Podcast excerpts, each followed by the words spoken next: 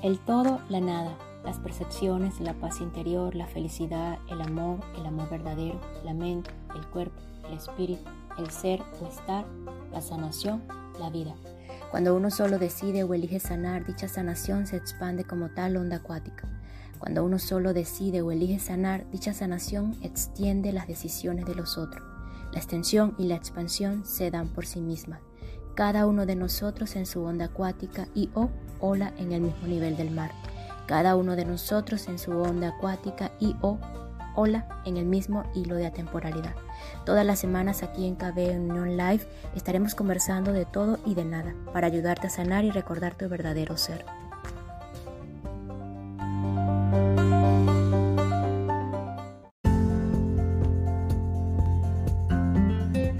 Hola, hola, bienvenido, bienvenida a este podcast. Por aquí quien te habla, Carla Berríos, para ayudarte a sanar y o curar.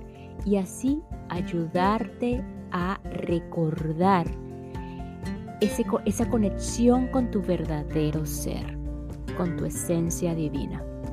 Hoy, eh, antes de iniciar o continuar con el episodio, eh, te voy a comentar unas palabras de Jesús en un curso de milagros que traen como en referencia a esa, a esa ayuda para ayudarte a conectar con tu verdadero ser y a esa ayuda para sanar y o curar. Recordándote que sanar o curar es igual a felicidad y felicidad es igual a estar y sentir paz, plenitud y dicha. En un curso de milagros Jesús dice esta frase, que cada oportunidad que se le da para sanar es otra oportunidad más de reemplazar las tinieblas por la luz y el miedo por el amor es ese amor en el que hemos venido conversando en los episodios anteriores de amor con mayúscula. Y más allá de que sea un símbolo o no, puede que eso esté conectado con tu verdadero ser. Ese ser que en amor puro eh, no, está en preocupaciones, no está en, agonía, en sufrimiento. Entonces, eh, allí te dejamos esta reflexión eh, porque puede ser tu verdad, mi verdad, no lo sé. Simplemente eh, esa gran oportunidad que tenemos para sanar es una oportunidad que nos, nos están brindando para reemplazar el miedo por el amor. Entonces, ¿qué prefieres tú? Te dejo esa pregunta allí. ¿Qué prefieres tú? El miedo o el amor. Psicológicamente podemos decir que el miedo nos ayuda muchísimas veces, pero el detalle es quedarnos allí en el miedo. Entonces, ¿qué prefieres tú, el miedo o el amor? Y bueno, ya sí entrando en materia del episodio que corresponde el día de hoy, eh, recordándote que esta es una secuencia de episodios que comenzó en el episodio número 25 en la lectura de Tu hijo, tu espejo de Marta Alicia Chávez Martínez, un libro para padres valientes. Y pues si quieres eh, saber de qué va todo este libro, el libro comenzó en ese episodio y pues ya hoy corresponde a un nuevo episodio en donde refrescando que en el anterior eh, quedamos en una frase muy bastante reflexiva, como todo el libro y como todo lo que estamos comentando aquí. Eh, y dice, los padres necesitamos trabajar en los planos internos porque a fin de cuentas los externos son reflejos de los primeros. Estoy absolutamente convencida de que no importa cuál sea el problema que un hijo presente, el amor incondicional de los padres será indispensable para resolverlo. No te preocupes tanto porque cometes errores en los, en los cornos. Preocúpate o mejor ocúpate en acrecentar tu capacidad de amarlos. Es posible hacerlo, trabajar duro en ello y todo lo demás vendrá por añadidura. Porque en un padre que ama profundamente eh, a un hijo, sabe por intuición qué hacer y qué no hacer, cuándo dar y cuándo pedir, cuándo ayudar y cuándo dejar, cuándo hablar y cuándo callar, cuándo retener y cuándo soltar. Y cuando un padre no sabe qué hacer, se centra entonces en su corazón y le pregunta al amor. Y el amor siempre le responderá. No importa qué error cometa, su impacto sobre el hijo será suavizado por el amor, porque los errores que un padre amoroso comete no dejan esas dolorosas heridas que tanta gente va cargando por la vida. Recuerdo algo que dejó una imborrable huella en mí. Sucedió hace unos ocho, años en la sala de, de espera de un consultorio. Frente a mí se encontraba sentada una, una joven madre. Era odio por su aspecto y su lenguaje, que se trataba de una persona humilde, sin preparación académica, pero a la cual desde entonces he querido parecerme, aunque sea un poco. Su hija de unos 8 años o 9 años padecía una enfermedad muy notoria a simple vista, una desviación de la columna vertebral que aún a su corta edad ya había provocado un importante grado de deformación en su cuerpo. Su cara era extraña, aunque no podía decir qué clase de patología era, su boca estaba torcida y sus ojos ubicados de forma totalmente asimétrica en su carita. Lo esperado desde un punto de vista fríamente psicológico sería que esa niña presentara ciertos rasgos de personalidad como inseguridad, timidez, hostilidad e incluso sería comprensible si tuviera síntomas de agresividad e incapacidad de socializar producto sin duda de ir por la vida con esas diferencias físicas tan notorias que por lo general animan crueles bromas de otros niños y las miradas punzantes de la gente. Pero para mi sorpresa, encontré en esa niña a la criatura más dulce, amorosa y luminosa que he conocido. Sigilosamente se acercaba a cada una de las personas que estábamos en esa sala de espera gracias a Dios incluyéndome a mí, dedicándonos unos minutos para preguntar, ¿está usted enfermo? ¿De qué? ¿Le duele mucho? Y luego expresaba su compasión de la manera más hermosa que he visto. Ay, pobrecito, pero pronto se va a curar. Sana, sana colita de rana. Y finalmente contaba brevemente su propia historia y que estaba ahí porque un doctor muy bueno le había le iba a hacer una operación. Todos, absolutamente todos, los que la veíamos estábamos fascinados.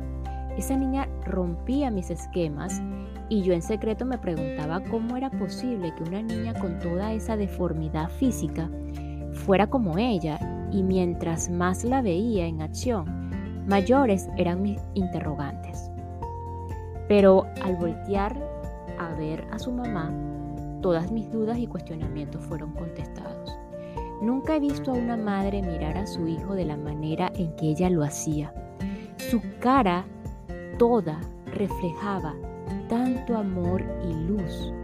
Sonreía levemente y sus ojos brillaban de amor mientras observaba a su hija interactuar con la gente.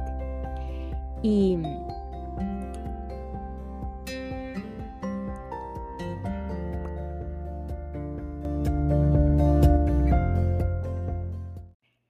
Y esta pequeña pausa es para enviar un saludo especial y agradecimiento infinito a mi audiencia de que se encuentran en México. Muchísimas gracias México, especialmente Chihuahua, Jalisco, eh, Quintana Roo, Nuevo León, Sonora, Yucatán, Ciudad de México, Sinaloa, Guanajuato, San Luis, San Luis Potosí, Baja California Sur, Chiapas, Querétaro, Baja California, Tabasco, Oaxaca, Puebla, Nayarit y Veracruz. Muchísimas gracias. De verdad que estoy súper emocionada porque México ha sido totalmente receptivo con, con, esta, con, esta, con esta servidora. Gracias infinitas, México.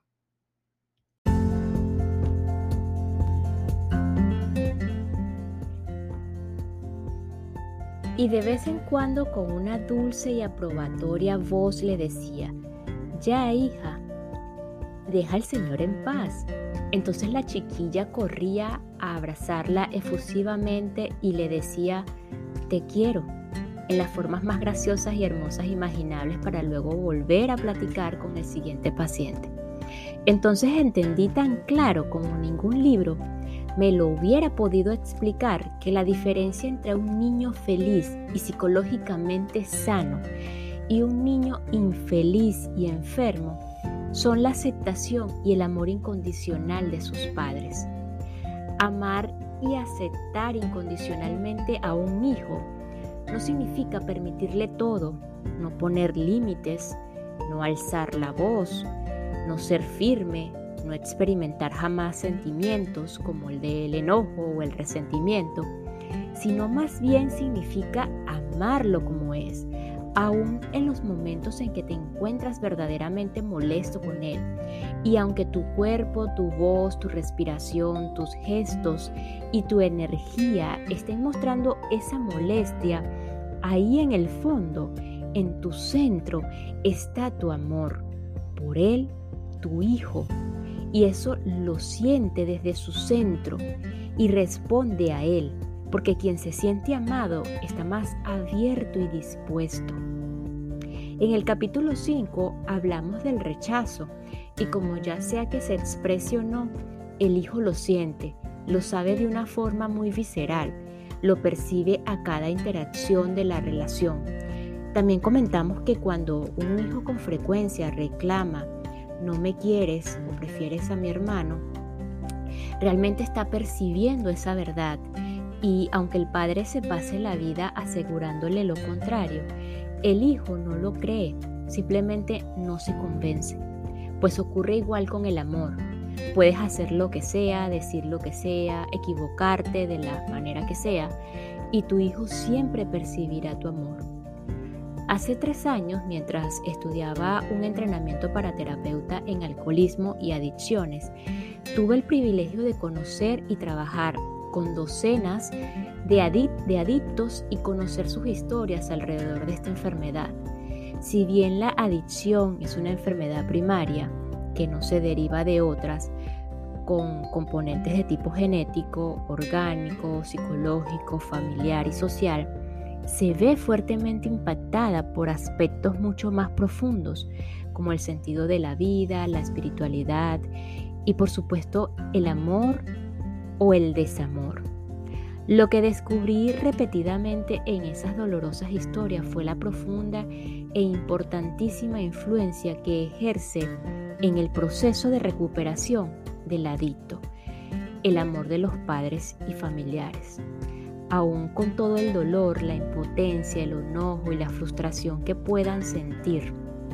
Si bien es cierto que la recuperación de un adicto depende solo de él, y de su propio deseo, determinación y compromiso para salir adelante, creo realmente que el amor de sus seres queridos le ayudan sobremanera.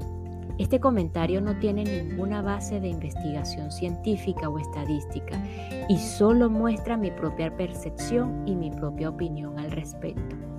Reducir pues la paternidad a un conjunto de técnicas, fórmulas y comportamientos es ignorar el poder curativo del amor. Es tan grande el poder saludable del amor que la Madre Teresa, por ejemplo, los médicos y las enfermeras se ahorran con él la transmisión de una enfermedad contagiosa. El, doctor eh, Jerry Japolsky, por ejemplo, fue enviado a un hospital de tuberculosis durante su internado. Un día fue llamado porque una enfermera sufría una congestión pulmonar y un paro cardíaco. Estaba sangrando por la boca. No obstante, decidió darle respiración boca a boca. Las enfermeras le advirtieron que se iba a contagiar. Él siguió adelante, nunca se contagió. Así descubrió que él no sería vulnerable mientras hiciera las cosas por amor.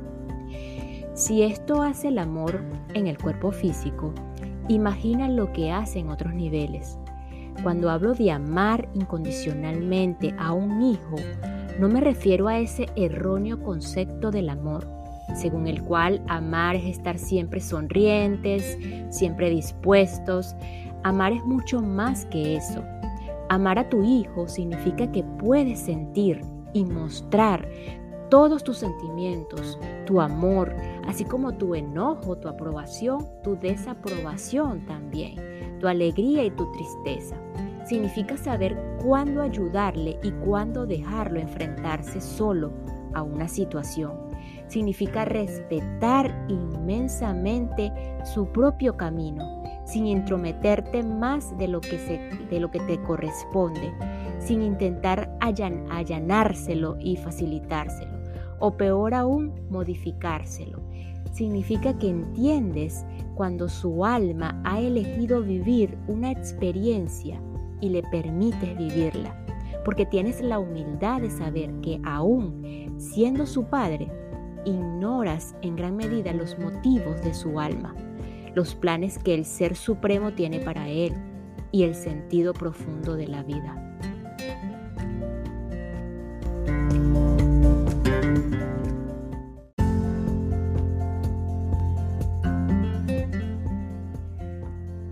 Recuerdo que al sugerir esto a un paciente me comentó, me gusta la idea, pero siento que es muy cobarde escribirlo en lugar de decirlo frente a frente. Mi respuesta fue, atreverse a expresar sentimientos es por sí mismo un acto de valentía y es valiente hacerlo por escrito, porque cuando escribes algo, se queda ahí para siempre. Expresa a tus hijos tu amor. No te limites a las formas abstractas de hacerlo suponiendo que es suficiente. Muestra que es suficiente muestra mantenerlos, pagarles la cuenta, las vacaciones y la ropa, cocinar para ellos, cuidarlos y apoyarlos. Si bien es cierto que todas estas son formas reales y muy válidas de mostrar amor, tu hijo también necesita oírlo. No te limites en la expresión oral del amor. Nunca será demasiado. Otro punto importante, el poder del contacto físico. Dejamos atrás el de expresar tu amor. Ahora el poder del contacto físico. Hay tantas formas de reaccionar ante el contacto físico como, como seres humanos hay sobre la tierra. Algunos le temen, otros lo disfrutan, algunos lo buscan, otros lo rechazan. Hay quienes lo evitan en lo posible y quienes no pueden vivir sin él. Ashley Montagu habla de lo del hambre de la piel, que todos conocemos que porque existen muchos tabús contra el tacto. El contacto físico satisface el hambre de la piel que todos tenemos. Cuando somos bebés, nos sentimos seguros y amados a través del contacto físico de nuestra madre en primer lugar y en el de, nuestro padre y otras personas que nos aman en segundo plano. Un bebé que es privado del contacto físico puede presentar una gama de enfermedades físicas y emocionales que van desde la ansiedad, trastornos del sueño y del apetito hasta fiebres inexplicables, anemia e incluso raquitismo. El contacto físico es una necesidad física y emocional básica del ser humano y solo cuando se ha padecido eh, rechazo, cuando se ha padecido rechazo, desamor o agresión física, la gente desarrolla temor o aversión hacia este contacto. Pero en su estado natural, el ser humano lo busca y lo disfruta. Un bebé, un niño pequeño que está en esta etapa de la vida en que, en que mostramos más nuestra verdadera naturaleza, buscan el contacto físico y pueden sosegarse ante un brote de ansiedad con solo ser tocados amorosa y suavemente por un rato. El Instituto de Investigación del Tacto de la Universidad de Miami ha realizado numerosos estudios relativos a los efectos sanadores del contacto físico, colaborando además con investigadores de la Universidad de Duke y de Harvard. Han encontrado, por ejemplo, la reducción de ataques de apnea, muerte de cuna también llamada, y un aumento de peso del 47% más a prisa en bebé prematuros que son tocados suave y amorosamente todos los días, así como el desarrollo de mejores reflejos, mayor resistencia a las enfermedades y estados de ánimo más tranquilos en, en bebés normales que son acariciados. En investigaciones con personas de cualquier edad, el Instituto de Investigación del Tacto ha descubierto que incluso el más leve contacto físico tiene importantes efectos. Por ejemplo, baja la frecuencia cardíaca y la presión arterial, estimula el sistema inmunitario y por lo tanto aumenta la resistencia a las enfermedades. Estimula la secreción de endorfinas, que son los analgésicos naturales, reduce la concentración de cortisol y noradrenalina, que, que son las hormonas del estrés, reducen la tendencia a la depresión y a la sensación de soledad. Cuando estamos tristes, temerosos, enfermos, cansados, frustrados, el contacto físico nos llega como, como un bálsamo que sana y restablece nuestro equilibrio. Cuando estamos sanos, felices, plenos, el contacto físico incrementa esas sensaciones ya de por sí sanadoras. Las cosas, las plantas, los animales y por supuesto los seres humanos respondemos al contacto físico amoroso. Entonces, ¿por qué desperdiciamos tanto este recurso que hace sentir tan bien? Porque desgraciadamente a lo largo de la vida vamos construyendo tabúes al respecto, como si tocarnos fuera malo o peligroso. Las manos no son solo para el trabajo, el castigo y el sexo, son mucho más un medio humano realmente creíble de hacer contacto. Recuerdo Recuerdo a mi paciente Alejandra, quien a sus 18 años, 18 eh, años, me decía tristemente que en cuanto llegó a la pubertad y su cuerpo empezó a tomar formas de mujer, su papá antes muy cariñoso de pronto dejó de serlo y ella recordaba con nostalgia aquellos tiempos. Esto pasa frecuentemente con los padres varones abandonan la expresión física de afecto hacia sus hijas porque suponen que está mal hacerlo cuando han llegado a cierta edad.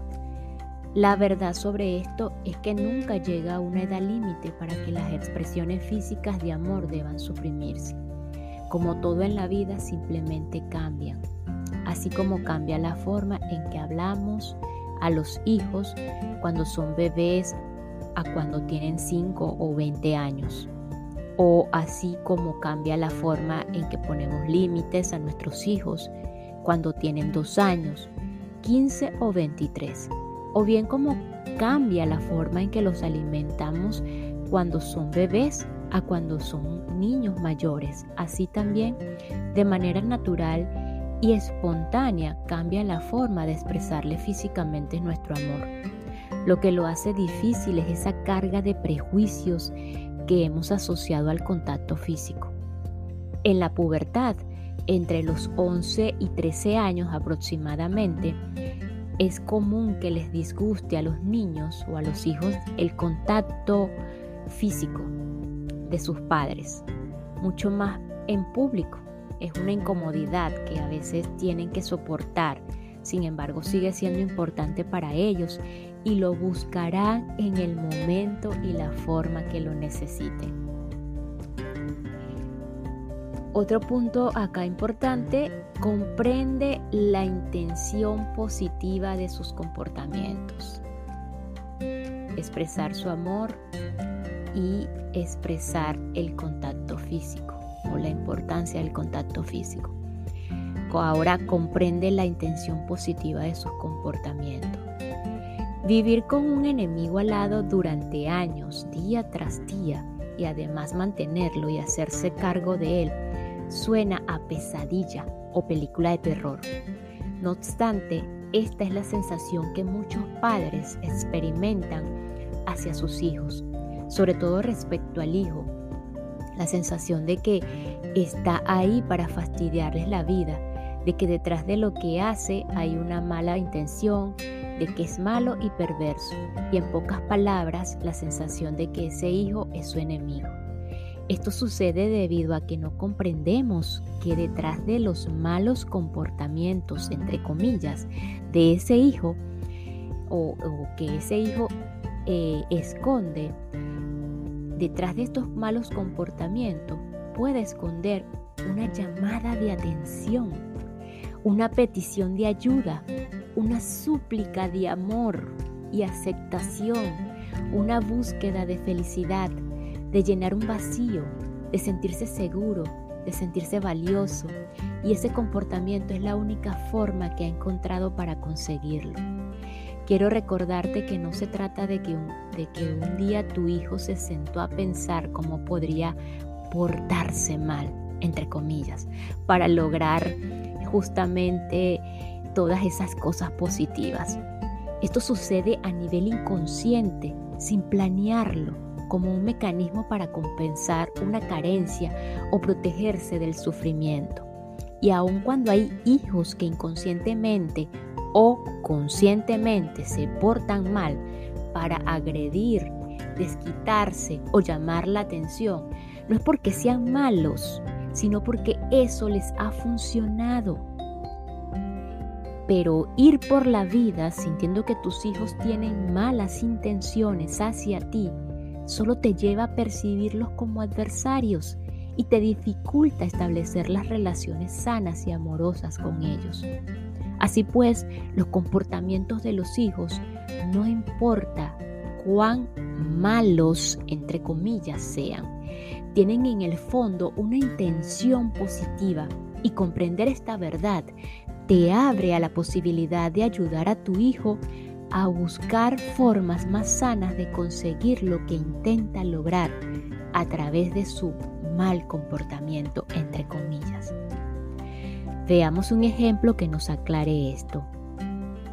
Fumas como chacuaco, como chacuaco, recriminaba em, Héctor a Luis.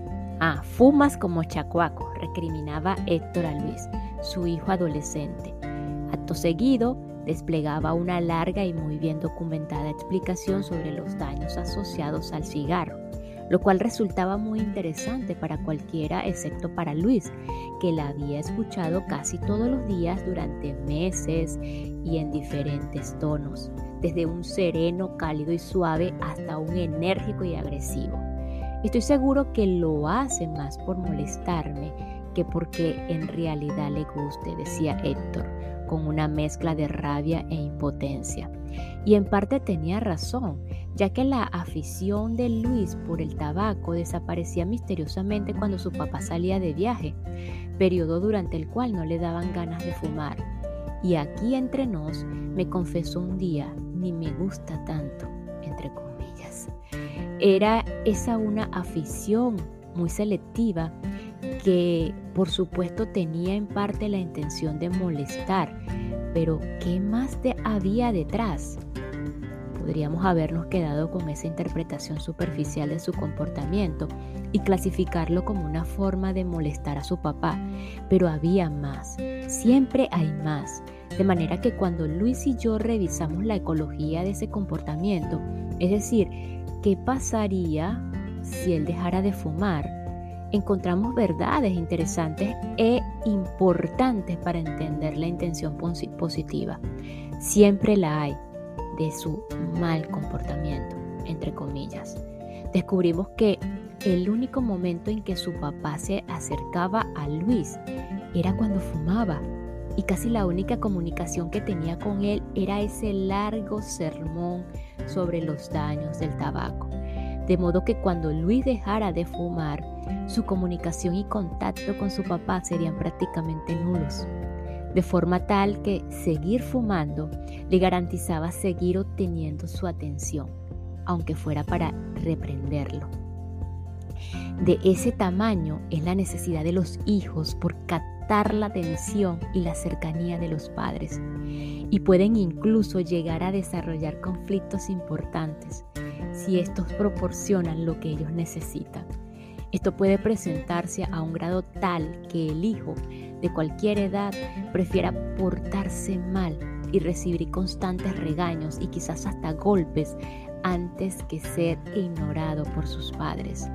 Si los únicos momentos en que hablas con tus hijos o te acercas a ellos es cuando tienes algo para reprochar, llamar la atención, regañar o reclamar, no te extrañe que se porten mal, ya que es la única forma que conocen para que te acerques a ellos. Pero puedes probar un nuevo camino.